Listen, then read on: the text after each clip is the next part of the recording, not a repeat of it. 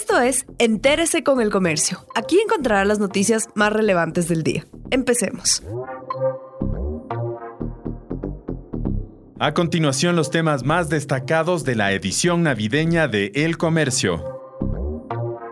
Ecuatorianos aprovechan plataformas virtuales para reuniones navideñas. Para los ecuatorianos, la familia cumple un rol central, por lo que en estas festividades, si bien el temor al contagio del COVID-19 ha limitado las reuniones presenciales, las virtuales son la opción. En la Navidad, la familia López, por ejemplo, celebrará de este modo con 30 personas de seis hogares en Ecuador, uno en España, otro en Italia y uno más en Estados Unidos. Todos rezarán la novena y se disfrazarán. Así, por ejemplo, Samantha representará a la Virgen María ya que se encuentra embarazada. El abuelo desde otra vivienda aparecerá vestido como Papá Noel en la cita de Zoom.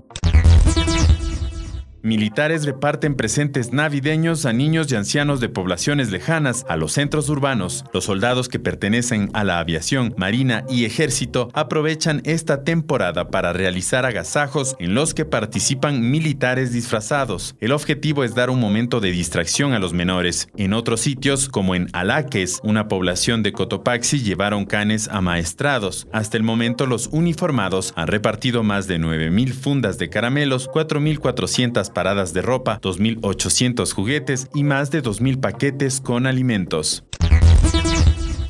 Con pesebres y luces navideñas se decoraron los parques e iglesias de zonas rurales de Imbabura. En estas localidades se realiza la denominada ruta turística de los Belenes que integran a las parroquias Natabuela, Chaltura, Imbaya, San Roque y Andrade Marín. Estas iniciativas apuntan no solo a rescatar el espíritu navideño en medio de la pandemia del COVID-19, sino también ser un aporte para la reactivación económica local. En Chaltura, por ejemplo, hay una docena de restaurantes que ofrecen como plato principal el cuy frito acompañado de papas y maíz tostado.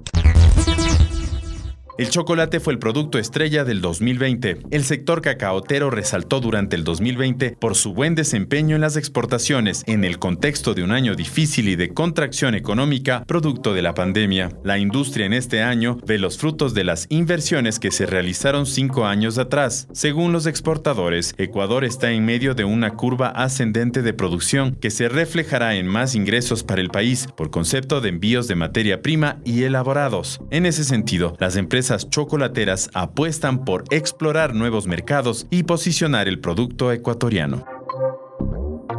Gracias por acompañarnos. No olviden seguirnos en Facebook, Twitter e Instagram como El Comercio Com.